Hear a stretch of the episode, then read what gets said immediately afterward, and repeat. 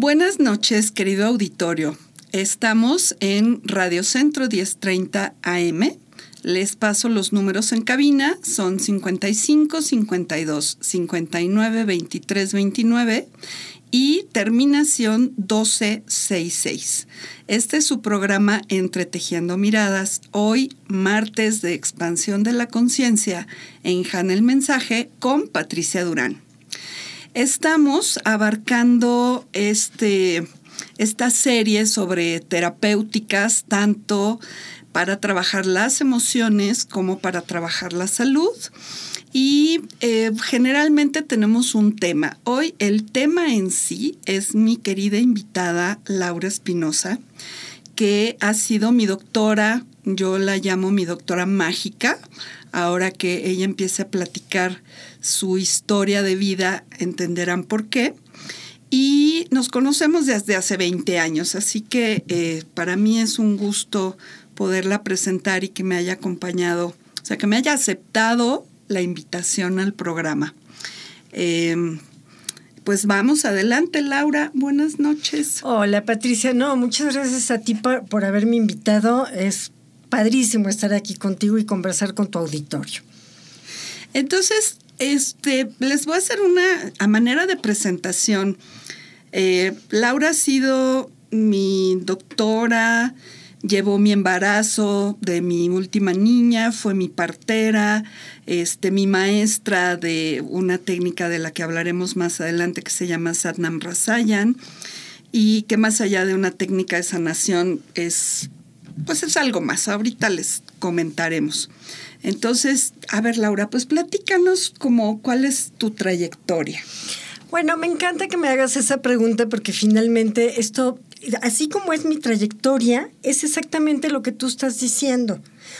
Yo estudié medicina porque me interesaba mucho encontrar como el contacto entre lo físico y lo mental.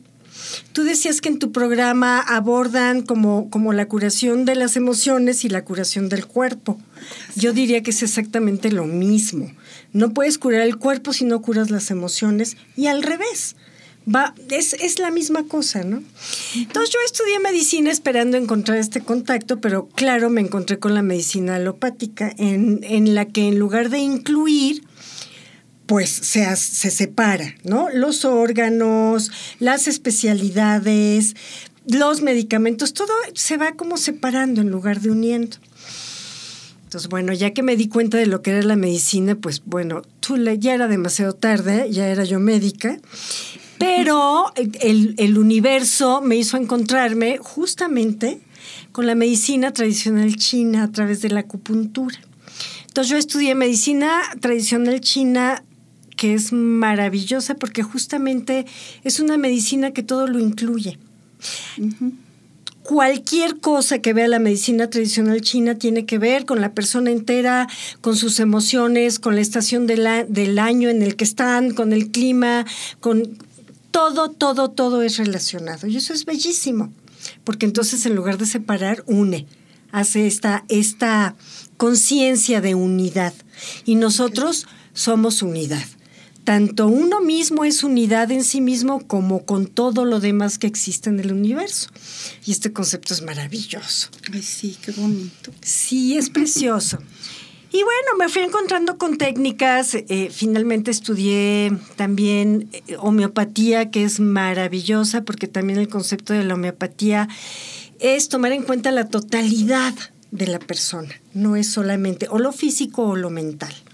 Entonces también, y además tomando en cuenta las reacciones del cuerpo, es maravillosa la homeopatía.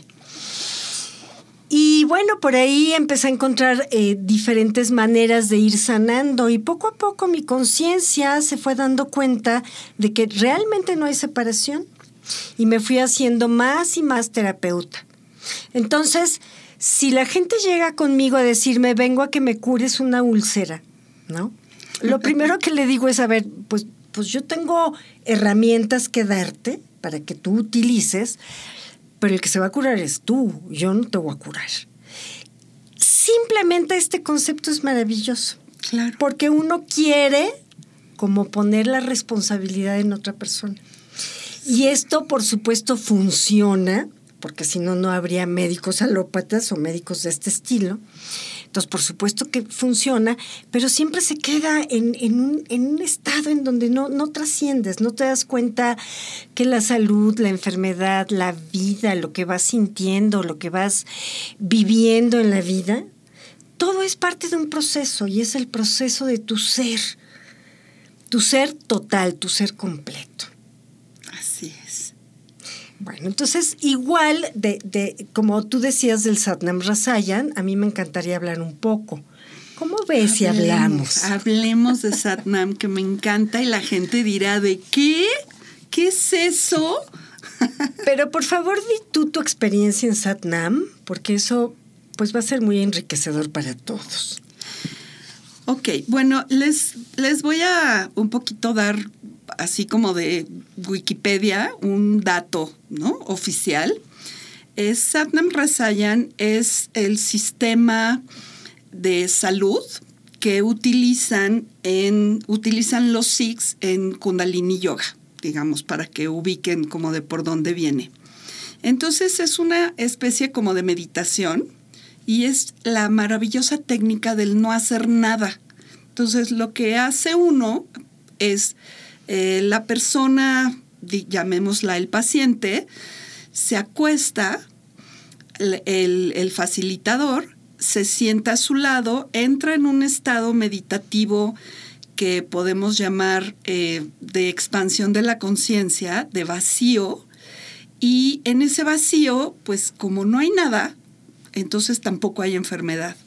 Y de, digamos, eh, para hacerlo como de tercera dimensión, se toca a la persona y como acaba de decir Laura, como no estamos separados, entonces cuando yo toco a la persona, la incluyo en mi experiencia de vacío. Y eso hace que esta persona se vaya como disolviendo pues sus dolores, sus malestares, sus de lo que, que lo que le aqueje. Entonces, para mí fue maravilloso porque siempre he sido, pues, un poquito controladora, ¿verdad? Me gusta, eh, pues, hacer las cosas y tener control sobre el resultado y hacer las cosas con un propósito. Y de repente llego a Satnam donde es, no, no tienes que hacer nada. No, bueno, pero pongo mi intención. No, tampoco, nada. ¿Cómo? Sí, nada. O sea, tú lo único que tienes que hacer activamente es conectarte, abrir el espacio y como, pues eso, conectarte justo con este espacio de vacío, de, de amplitud. Y ya, es todo lo que tienes que hacer. Y ya cuando ese espacio esté estable, pues tocas a la persona y no haces más nada. Entonces fue para mí muy revelador que realmente pudiera eh, uno acompañar hacia la sanación a una persona sin hacer absolutamente nada más que conectando con el vacío. Y pues esa es, esa es mi experiencia. Y aquí mi querida Laura fue mi maestra de Sadnam Rasayan este, muchos años. Me encanta, me encanta cómo lo estás diciendo, es, es un, poco distinto de como yo lo hubiera dicho y por eso es más enriquecedor, ¿no? Yo lo que agregaría lo que, todo lo que tú dijiste es no hacer nada estando consciente, porque finalmente es como la magia de la observación. Finalmente todo lo que tenemos que hacer en esta vida es estar conscientes de lo que está ocurriendo y Satnam Rasayan es mágico porque justamente es, es eh, ¿qué, hacemos los que estamos, pues entre comillas, curando a la otra persona, ¿no? O facilitando, como decías tú. Yo me pongo en silencio y empiezo a observar exactamente lo que me está pasando. Lo que me está pasando y mi guía son mis sensaciones físicas. Me pongo en contacto con mi cuerpo a través de mis sensaciones físicas. Y justamente ahí descubro que mi mente, como tú decías, siempre quiere tirar línea, siempre quiere tener una intención, controlar, irse por un lado. Así es la mente humana, el ego, así todo el tiempo quiere controlar y tener seguridad y tener certeza. En Satnam Rasayan aprendes que eso te lleva a callejones sin salida. Entonces, finalmente lo que haces es ok, me doy cuenta de lo que estoy sintiendo, me doy cuenta de dónde se atora, de dónde encuentro las resistencias, las sensaciones de no fluidez. Y lo único que hago es permitirlo. Estoy hablando un poco más de cómo lo hacemos porque finalmente esto es la herramienta mágica de la vida. Y es cómo puedo hacer entrar en cómo puedo entrar en conciencia estando en contacto con mi ser interior, con lo que me está pasando a mí en la vida ¿no? Sin querer controlar, tal como tú decías, ¿no? Como, pues sí, que todos queremos controlar de una u otra manera, ¿no? Entonces, finalmente es como me doy cuenta de lo que me está pasando y lo permito. Esa es la segunda palabra mágica, es permitir que tú lo dices como vacío. Y verdaderamente el vacío es eso, es yo permito que lo que es sea. En lugar de estarle tirando línea a la realidad, yo digo, ah, ok, es, esto es por aquí, déjame observarlo para permitirlo, porque en el momento en el que tú permites que lo que es sea, fluye. A ver, ya no voy a decir más teoría, solamente voy a decir esto. Hace rato decíamos que curar el cuerpo y curar las emociones solamente es exactamente lo mismo. No puedes curar uno sin el otro, porque si no te encuentras con un límite muy, muy próximo, ¿no? Entonces, eh, justamente es darte cuenta de cómo tu mente está eh, adiestrada a pensar que estás enfermo, que tienes que ir con el médico, que el médico te va a curar. Así está armada nuestra mente y le creemos. Pero cuando vas descubriendo y dices, bueno, sí, en determinado momento voy a ir al médico, claro, pero a ver, ¿qué tal si observo y permito? ¿Qué tal si en vez de rápido quiero ir porque qué, tal si es esto o lo otro? El miedo nos, nos, nos maneja muchísimo, ¿no? Sí. Entonces, es una manera de descubrir que uno tiene el poder. No solo por decir que el universo diga en mí, no. Es como, a ver, ¿qué me está pasando? Esto es un proceso de mi vida, de mí misma. Y si yo lo observo y lo permito, va a fluir. No, ¿No se oye divino lo que estoy diciendo? Fíjate, es bueno, maravilloso, es como poesía. Y yo voy a, siempre me voy al anecdotario. Em, bueno, en una de mis clases de lo que sea, eh, me pidieron que me sentara en una postura de budismo japonés, que es, eh, ay, ¿cómo lo explico? Como hincado y luego sentado sobre... Un banquito. No, sin banquito. Ah, sentado en los talones. Sentado en los talones, ¿no? O sea, uno se hinca y luego se sienta y queda sentado justo sobre los talones en piso de madera, ¿no? Porque pues así es la onda. Y bueno, claro que empieza, ay, el tobillo ya me dolió, ay, el no sé qué, ay, ¿cómo le hago? la cadera, ay, ya no hago, ya se me durmió la pierna. Y entonces justo la cosa era, observa tu molestia, inhala, exhala y permítela. No tienes que hacer nada ni acomodarte y sigue como nada más observando, permitiendo, soltando y de repente, así mágicamente, me dejó de doler. Fue como si ya de la cintura para abajo no existiera, no tenía ni dolor, pero tampoco había como sensaciones, porque mi atención ya no estaba en el dolor, ¿no? Y en la incomodidad y la molestia, sino estaba en otra cosa que era pues lo que, lo que yo llamo el vacío, el permitir, el ver el flujo de, las, de los pensamientos, pero nada más verlos pasar, ¿no? sin clavarse. Y fue como en ese momento fue como, ah, de, de esto se trata cuando dicen que tú tienes el control de tu cuerpo, de tus sensaciones corporales, de porque le quitas la atención y es como que se libera, no duele, no molesta, no incomoda y fluye. Pues yo lo único que diría de lo que estás diciendo, me encanta el ejemplo, es no le quitas la atención, le quitas tu, concepto o tu noción de sufrimiento y permites que sea. Y es otra vez, te puedes distraer y si te distraes, entonces te deja de doler. Pero si en lugar de distraerte lo atraviesas, es decir, te das cuenta, me está doliendo, no lo puedo negar, pero lo voy a permitir, voy a permitir el dolor, voy a permitir que igual que siento dolor, pues también siento placer en el brazo izquierdo porque me siento muy relajada. Yo qué sé, voy a permitir que todo lo que estoy sintiendo sea. Pero es precioso lo que estás diciendo porque es cómo nuestra mente está condicionada a que si me duele, pues me tengo que mover y ya me voy de aquí porque a mí no me gusta este ejercicio de, de, estar sentada en los talones, ¿no?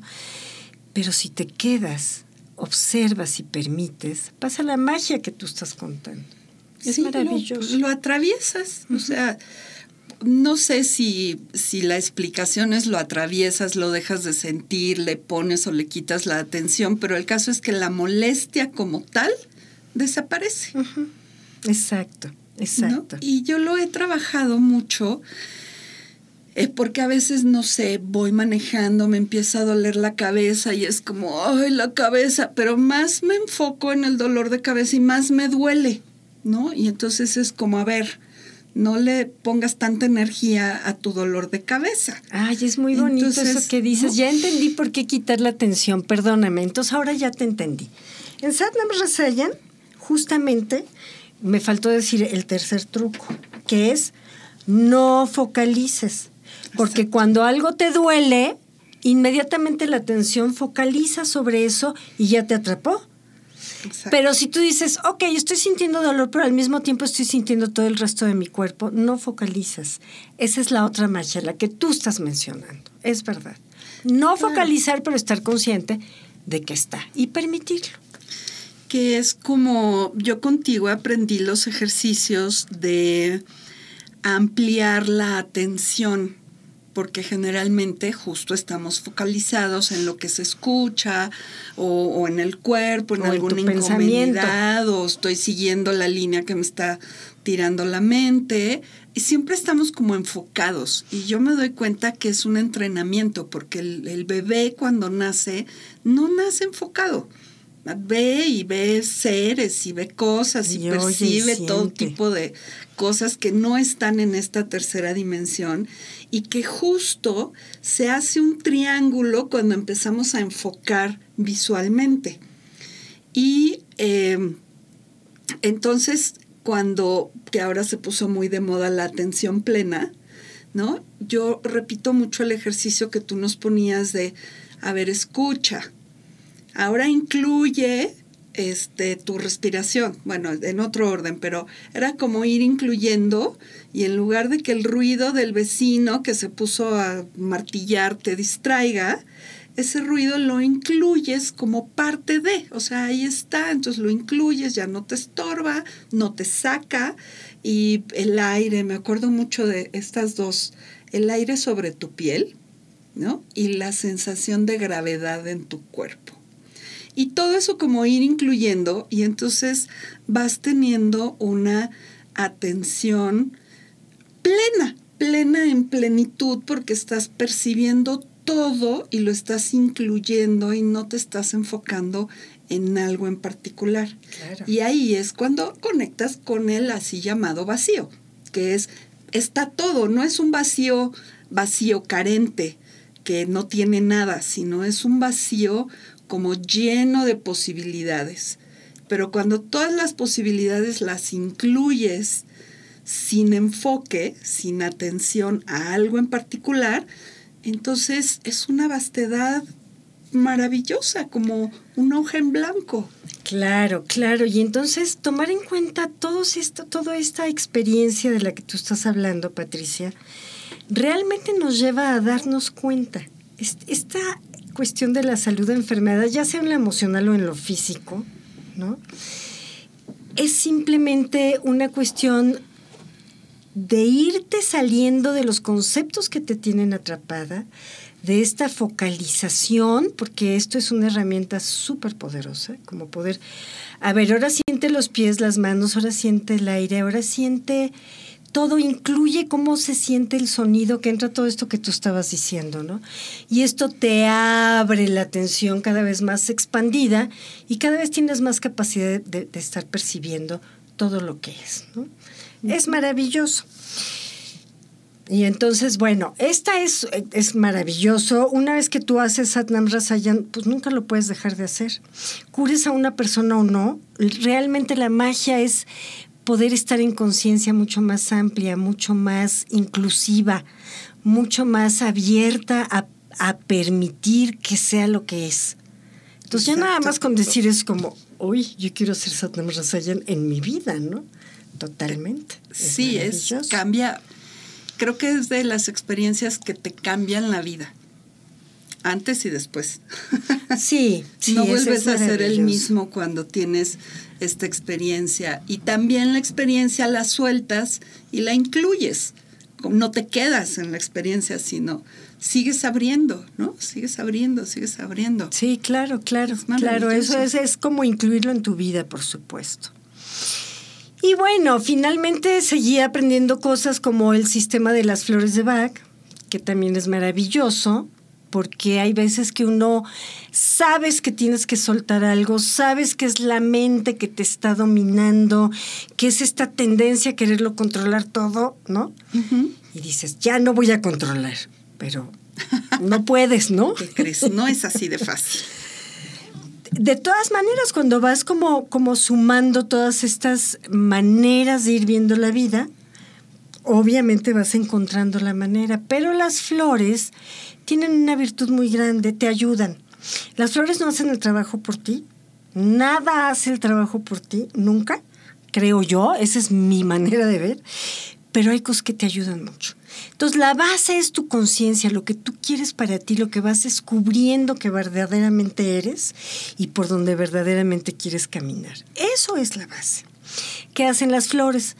Pues las flores te bajan el ruido, porque ante esa decisión de yo quiero ser una persona buena, libre, quiero no tener apegos, quiero, quiero estar feliz todo el tiempo, sí, ajá, ajá, muy bien, qué bonitos deseos, pero, pero pero ¿qué se te atora? ¿Cuáles son, ¿Cuáles son tus enemigos internos, tus tendencias, tus apegos que te impiden ir por donde tú quieres?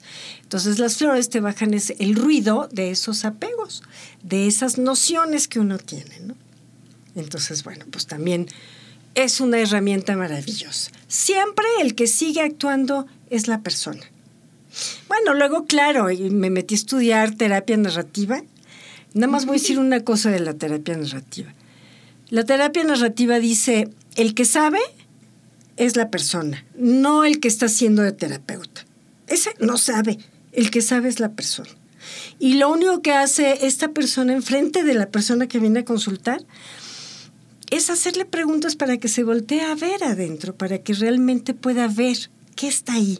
Porque normalmente nos subimos al andamio del pensamiento, que es muy enredado, todo está hecho bolas, es un ovillo y entonces nos volvemos neuróticos y sufrimos y todo eso.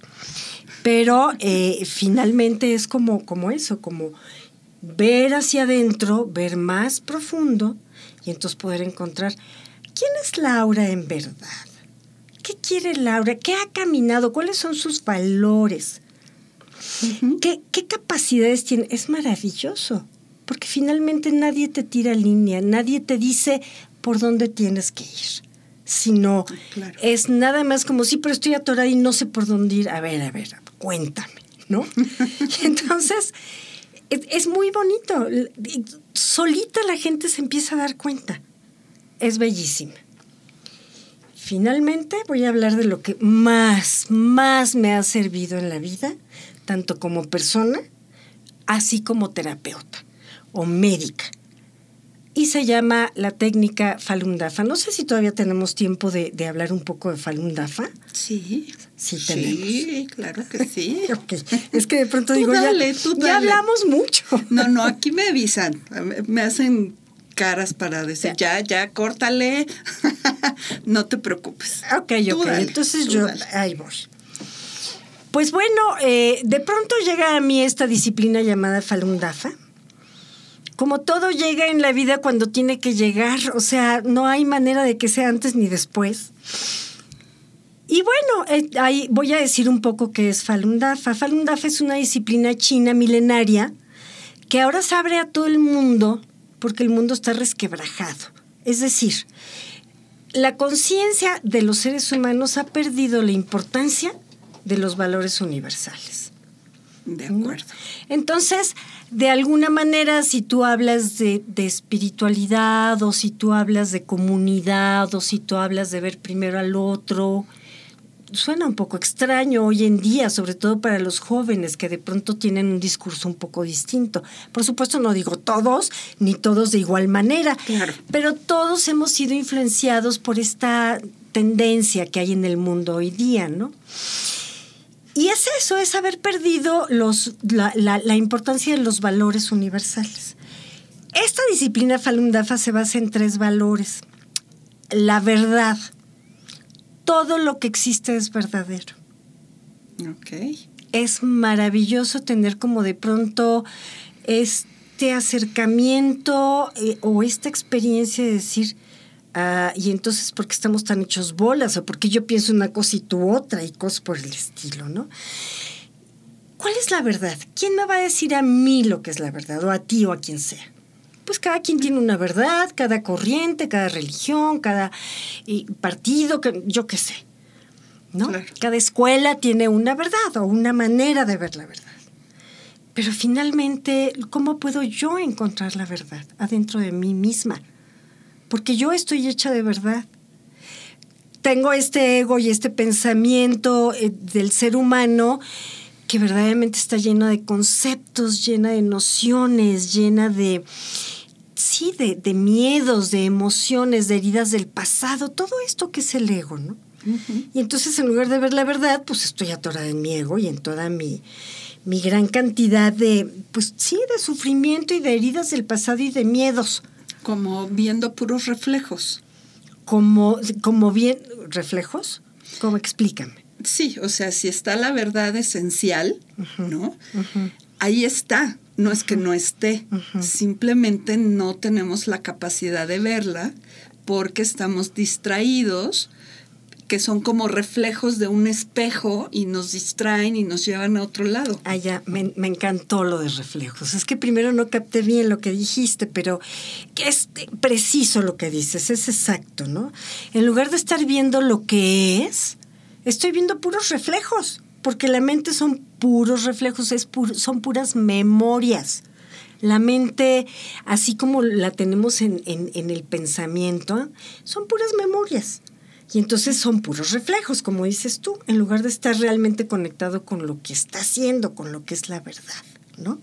Esto es, el, el taoísmo, de hecho, se basa en la verdad. Los taoístas buscan la verdad buscan ser seres verdaderos, decir la verdad, actuar de acuerdo a la verdad. Y esto es todo un camino de cultivación, ¿no? Uh -huh. Maravilloso.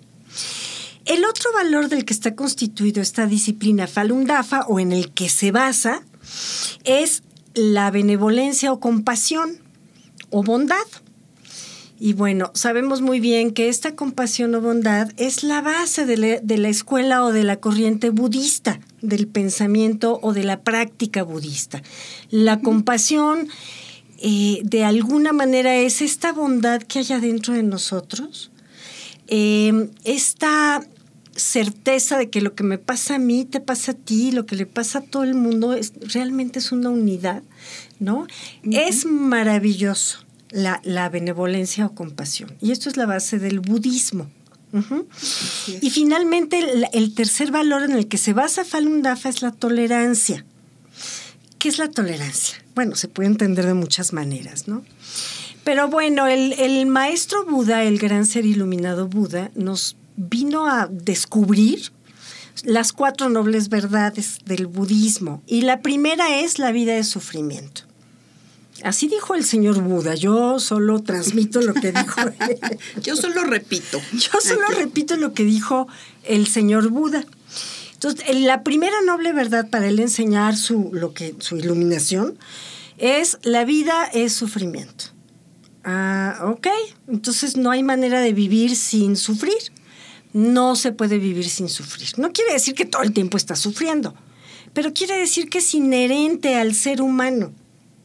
Y entonces, todo esto eh, lo digo porque tolerancia significa tener muy presente que en lugar de querer rechazar el sufrimiento, huir de él y perseguir el deseo, ser feliz, estar contenta, obtener todo lo que quiero en, en, este, en la vida, prosperidad, no sé qué, no sé, pero, pero el problema es perseguirlo, ¿no? El deseo de. El deseo de. Si yo me vuelvo tolerante, me voy a dar cuenta que cuando pues hoy no tuve para la gasolina, por ejemplo. No, no, no, hoy no eh. tuve, no, no importa, hoy no me pagaron mi sueldo, no, no, lo que sea, hoy mi hijo se enfermó o lo que sea, o, o, o, mi pareja, quién sabe qué, bueno, en fin, hay de tantas cosas que sufrimos, muchas, Muchas, Ya me perdí, estaba hablando del sufrimiento y que la vida es sufrimiento, de la tolerancia. Entonces, cuando yo digo, ok, en lugar de luchar o pelearme con el sufrimiento, lo voy a atravesar, voy a entender de dónde viene, por qué estoy sufriendo. Eso es la tolerancia. En lugar de desear no sufrir o estar feliz, lo que hago es, me está tocando ahorita este dolor. Pues lo único que puedo hacer es ver por qué es el dolor. Y finalmente, el dolor siempre es por los apegos, los apegos que están en, nuestra conciencia. Entonces, de alguna manera estoy haciendo un resumen demasiado acelerado, pero bueno, esto es Falun Dafa, verdad, benevolencia y tolerancia.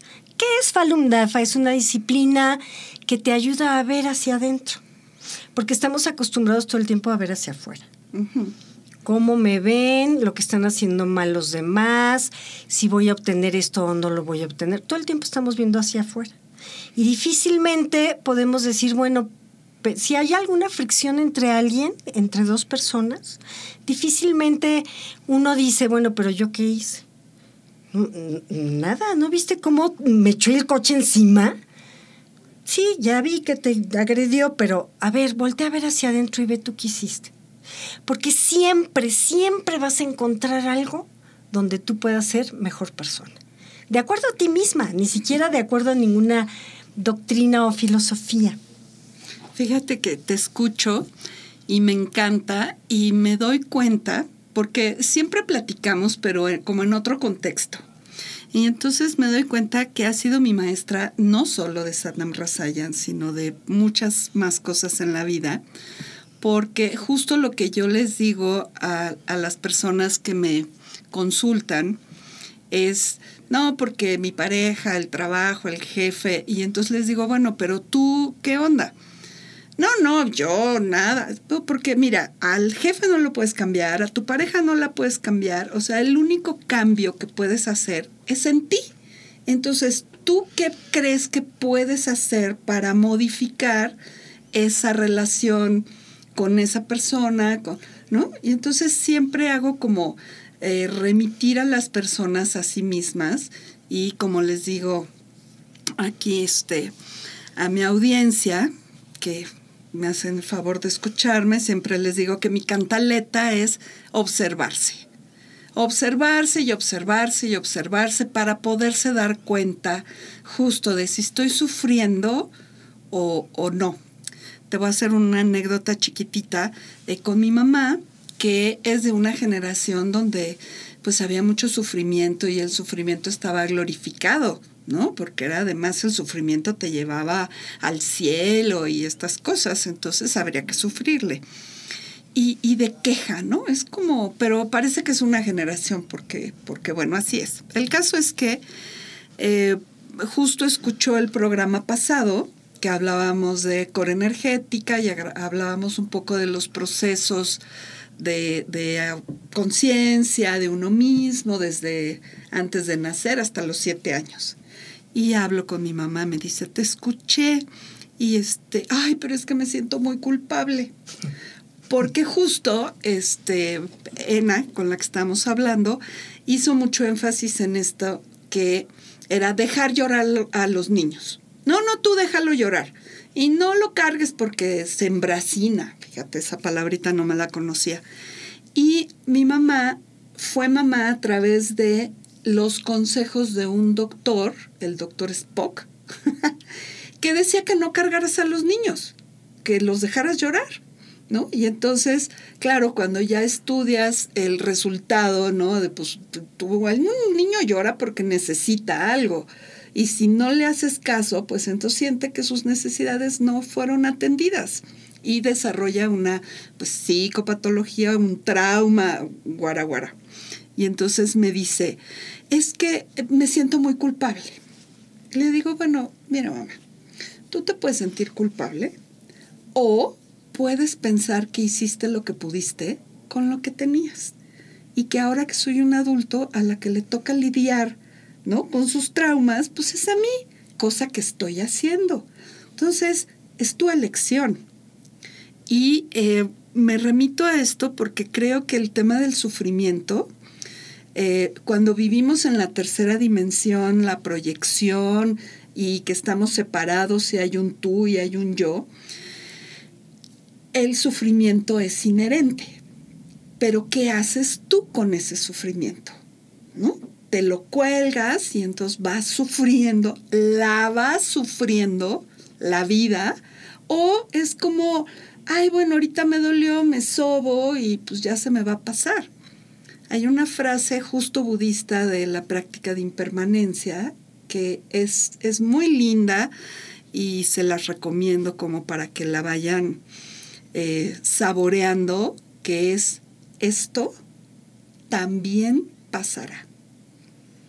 Entonces, no solo va a pasar el dolor, el sufrimiento.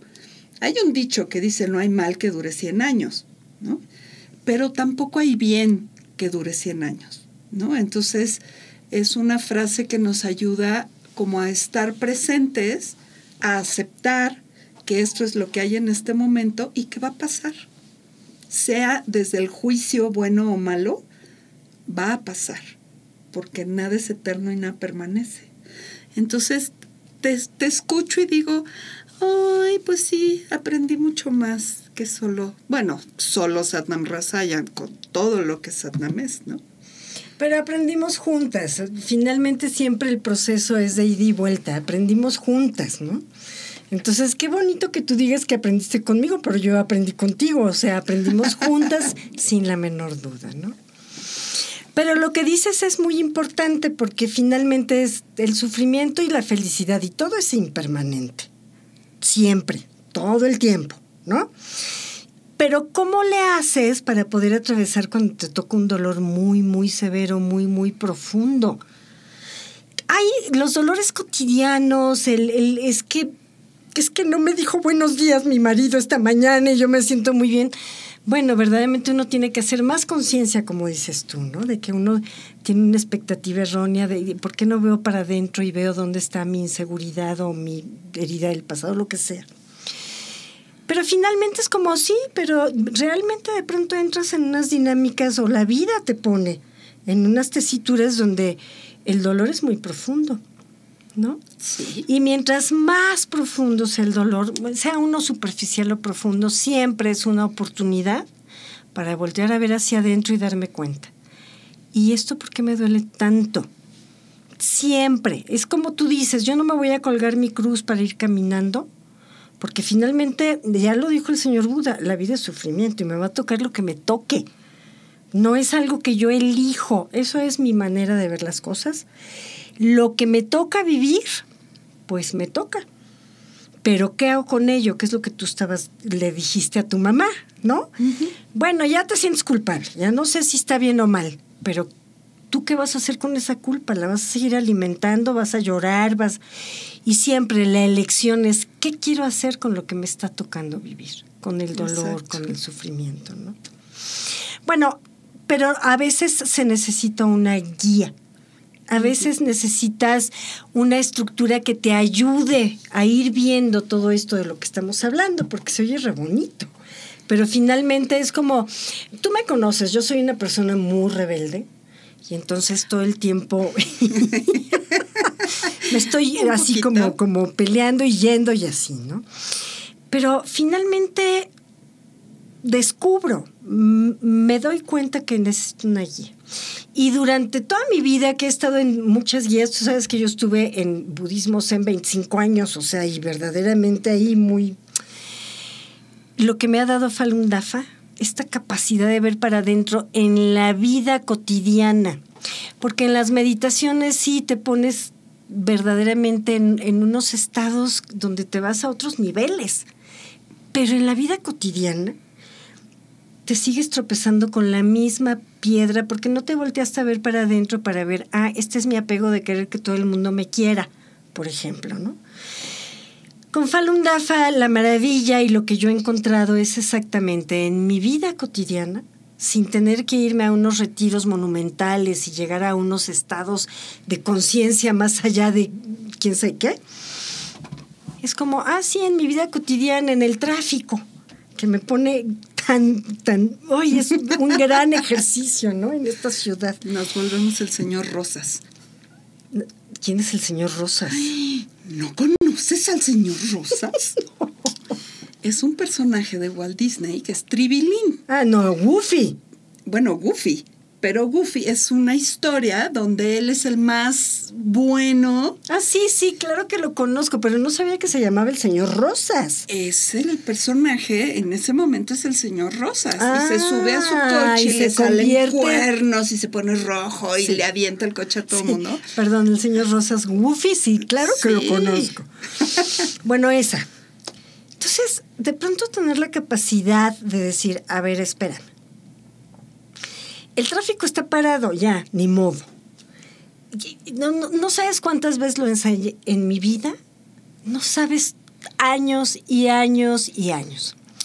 Bueno, ahora recién realmente lo estoy pudiendo conquistar, porque es esta técnica de, de, de, Falun Dafa que es maravillosa, de poder ver hacia adentro y ver cuál está siendo mi apego. Y es el control, por decirlo de una manera. O sea, si yo estoy parada y no me puedo mover, es que me siento atada y pierdo el control y no lo soporto. Pero entonces cuando yo veo hacia adentro digo, ah, es que quiero controlar.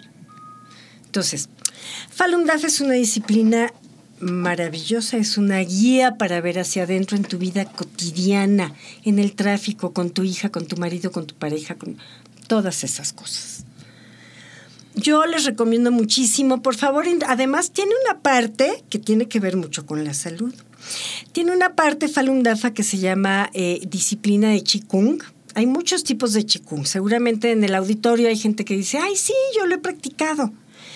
Este es un tipo de Qigong distinto de Falun Dafa, ¿no? Cada uno tiene como, bueno, Exacto. Propio de Y nosotros practicamos esto en, en, lugares abiertos, como en el bosque de Tlalpan, o en el bosque de Chapultepec, o en el Parque México, o en Tlatelolco, en lugares abiertos, en grupo, es totalmente gratuito. ¿Qué es el Qigong? Son movimientos muy simples, muy fáciles de aprender y de hacer, que puede hacer desde un niño de 5 años hasta un anciano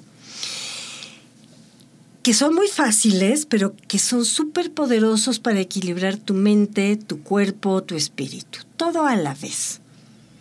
Entonces, es totalmente gratuito y bueno, les voy a decir el eh, sitio internet www.falundafa.org. Con que pongan Falun Dafa en la en, en Google les va a salir la página. Y ahí ustedes pueden ver dónde son los sitios de práctica, pueden leer muchísimo más de esta disciplina. Yo la recomiendo muchísimo a todo el mundo. Pues ok, yo eh, ahora que dices esto, me, me llama mucho la atención cuando me preguntan de qué es mi programa y digo expansión de la conciencia pero en realidad es expansión de la conciencia en el marco de lo cotidiano, porque justamente eh, muchos meditadores y muchos maestros que promueven la meditación, realmente es una práctica que se queda en tu cojín de meditación donde puedes alcanzar estados de, de nirvana, digamos, así, de completa iluminación, pero cierras tu altar, te levantas de tu cojín y vas y le dices una grosería al vecino porque, no sé, te tocó el claxon, se atravesó, dejó el coche atravesado y ya no te dejó salir, no sé. Entonces, eh, yo recuerdo mucho a mi maestro que decía que una práctica de meditación que no la puedes llevar a tu vida cotidiana, pues no sirve. O sea, nada más te estás haciendo güey, ¿no? O sea, Entonces, esto de, de aterrizarlo en el cotidiano, porque yo tengo experiencias así, bueno, verdaderamente de dimensiones y, y de repente el cotidiano me ha costado mucho trabajo. Por eso quise enfocar, enfocar estas pláticas, porque sé que es en el cotidiano donde, donde la sufrimos, donde la padecemos, donde no sabemos cómo hacerle. Y muchas veces es porque ni siquiera nos damos cuenta.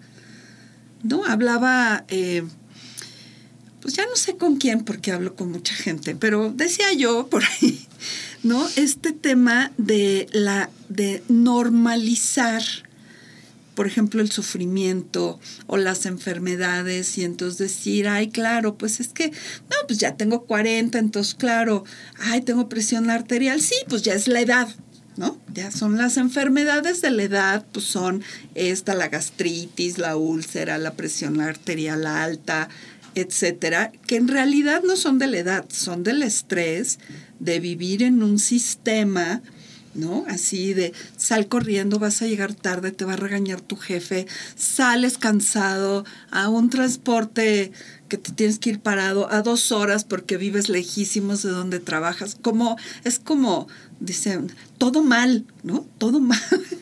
Pero no te das cuenta que está todo mal porque está normalizado, entonces tú no te preocupes, vas al seguro, ahí te van a dar tus pastillas para esto, para lo otro, para aquello, para aquello, y luego las pastillas para disminuir los efectos secundarios de las pastillas que te dieron para que, que es que te curaras, cuando el darse cuenta de repente es la mejor medicina, ¿no? Porque entonces dices, ah, es que estoy estresado hay prácticas de mantras, por ejemplo, nosotros que pasamos horas en el tráfico, entonces puedes reflexionar, puedes ir para adentro, puedes respirar, puedes repetir mantras, o sea, hay como, sí hay muchas cosas que uno puede hacer o puedes ir mascullando tu pésima experiencia con con tu jefe en el trabajo, con tu vecino, estar ahí y yo estoy aquí metido en el tráfico, ¿no? Y como quedarte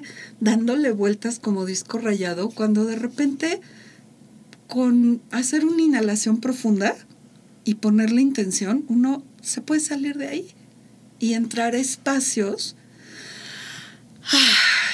¿no? mucho más amables, es, maravilloso lo que dices, porque ciertamente hay herramientas que te sirven como la respiración profunda.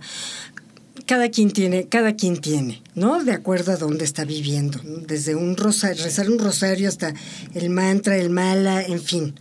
Hay, hay, hay muchas maneras, ¿no?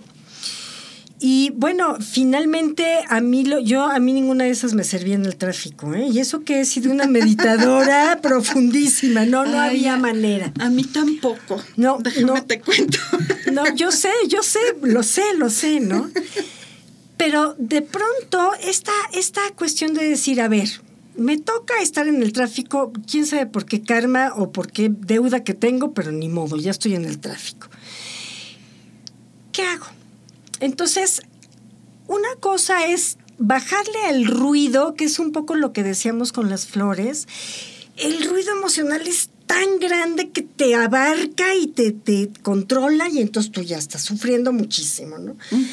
¿Cómo le hago para bajarle al ruido y poder ver para adentro? Y lo que tú dices me encanta pues respira profundo o empieza a decir tu mantra si tienes un mantra o qué te gusta cantar, o sea, a ver, pon, pon en fin, pon la música que yo no sé, hay, hay maneras, ¿no? Pero eso, ok, te va a dar un momento de respiro. Para mí la magia fue, a ver, ve adentro y ve por qué estás tan tensa si ya sabes que esta es la realidad y no puedes hacer nada. ¿Por qué estás tan tensa? Porque tengo esa tendencia famosísima entre los seres humanos de querer controlar todo. Esa es una tendencia de la mente egoica, totalmente el control y la seguridad, ¿no? Y cuando tú puedes tocar adentro de ti misma ese apego, para mí esa ha sido la magia. Porque todo lo demás, sí, me ha servido mucho en mi vida para tantas cosas, pero hay cosas donde no. ¿no? Fíjate que, este, bueno, tú sabes que soy practicante de budismo tibetano de hace muchos años y un día hubo una situación en una enseñanza muy alta que esencialmente dice que justo que esto no existe, nada de esto existe, es una ilusión, así como en la película de Matrix. Y estaba Ripoche, que eh, así se le llama a los maestros, este, pues muy enojado porque ese, ese seminario fue un caos, fue un caos, un desastre, así, ¿no? Del mundo mundial. Y fue la primera y única vez que lo vi enojado, no lo que le sigue. Y entonces dijo, bueno, va, ¿no? Ya estamos aquí, va. Y entonces una compañera dice, ay, Rinpoche, a mí lo que me preocupa, y se volteó así como una daga, y le dijo, ¿de qué te preocupas si ni siquiera existes? ¡Suac! ¿No? Así, ¡ah! Al ego, apuñalado. Y de repente cuando justo las emociones me empiezan a sobrepasar, me meto tanto en, el estrés, en la, el, querer, el querer controlar y no poder, o en el miedo, o en el, ¿no? Así, de repente es como un zape así atrásito de mi cabeza que me dice, y, pues sí, ni siquiera existes. Y entonces como, ah, sí, ¿verdad? Entonces, bueno, ok, entonces, si yo estoy produciendo esta manifestación, pues vamos a hacerla amable, vamos a hacerla light, ¿no? Y entonces ya respiro profundo, suelto esta tensión y este eh, parloteo mental así incesante y es ya como, a ver, ya cállate, deja de molestarme y, entonces ya, este, pues, ¿no? Me cambio de posición, me recargo en el volante y digo, bueno, pues sí, efectivamente, ahora nos tocó estar aquí. ¿Cómo estás? Disfrutando el tráfico. Y no es ironía, o sea, es como, pues sí, aquí estoy, tengo esta oportunidad que de ir volada no la tendría, de voltear a ver a lo mejor a la persona de junto o el muro lleno de bugambilias que está aquí al lado y que nunca veo porque siempre voy en el corri-corri a hacer lo que tengo que hacer, y, ¿no? Entonces, eh, yo digo mucho a, a, mis escuchas, deténganse, ¿no? Porque es tanto el corri-corri que no nos damos cuenta. Entonces digo, a ver, inhalen, deténganse y observen qué, qué, hay a mi alrededor, ¿no? Porque a veces hay cosas, ha estado el cuadro colgado toda la vida, pero nunca lo has visto porque no te has dado el tiempo de detenerte un momento. Ya no digas a conectarte para adentro, eso es eso te da una paz y te provoca un estado de plenitud impresionante, pero simplemente detenerte a observar lo que hay fuera de ti, cerquita, la gente no, no lo hace, ¿no? Está tan, tan, tan metida en su corri-corri, que no, y, llega agotado así a, a, morirse, a conectar la tele, desconectar el cerebro y al otro día, ¿no? Levantarse y órale, corre, corre, corre, corre, ándale a los niños, apúrate, niño, ¿no? Y luego los niños, ay, es que no se están quietos, pues pobres chamacos estresados, ¿cómo, cómo van a estar, ¿no? Tranquilos. Y yo recuerdo mucho que tú me decías, ¿y cuál es tu estaca? ¿No? Cuando la marea. Estaca. famoso, cuando la marea así, boom, te lleva de aquí para allá, de allá para acá, y ya no sabes, ya no ves lo duro, sino lo tupido, ¿no? Como, como se dice. Te agarras de tu estaca, como dices, pues, pues, pues te rezas un rosario, te encomiendas, respiras, repites un mantra según cuál sea tu creencia o tu conexión. Donde encuentres tu conexión, y eso me encantaba, ¿no? De, porque no es una, no es no, no, no, no, no. Tienen que repetir mantras. No, es cada uno tenemos una forma. Una estaca. Una estaca, exacto. De, de conectarnos, que es nuestra estaca. ¿Cuál es tu estaca? Pues agárrate duro de tu estaca porque es lo que te da centro, te estabiliza y puedes entonces como ya no solo aceptar la realidad de afuera como es, sino verla con otros ojos.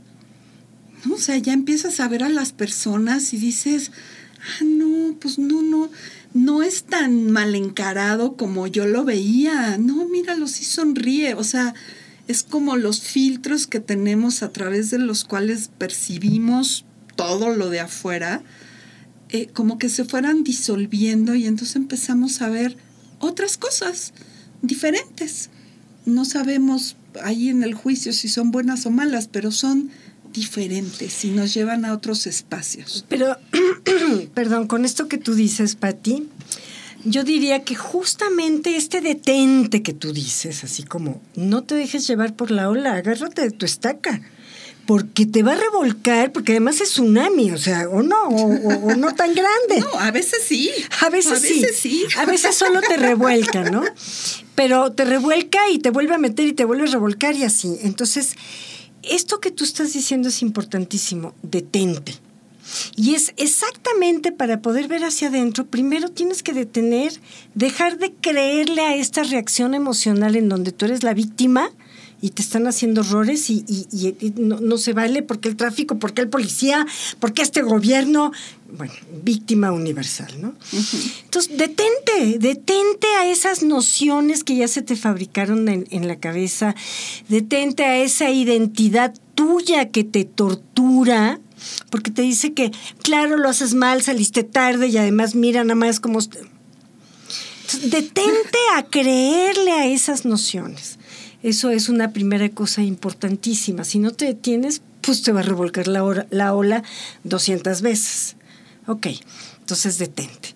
Y luego lo que estás diciendo es, finalmente, tú ves hacia adentro, ¿no? Porque si no estás en silencio es muy difícil ver hacia adentro. Detente es la primera. Y luego es como, bueno, y ve hacia adentro, ¿tú qué estás haciendo? Ya lo dijiste hace rato, ¿no? Y esto es la otra cosa maravillosa, porque si no haces eso, si no te vas adentro para detener, primero detienes el mega ruido, pero no es que eso no quiere decir que tu, que tu apego o tu tendencia se quitan automáticamente. Pero te das cuenta de ella y dices, ah, claro, ya le puse este nombre, esto se llama control. Y entonces puedes hacerlo a un lado. Y entonces tú puedes empezar realmente a acercarte a ser quien tú quieres ser en tu esencia. No quien tú quieres ser en tu ego, porque es ahí donde estamos atorados, en, las nociones, ¿no? Entonces las nociones solo limitan, no sirven.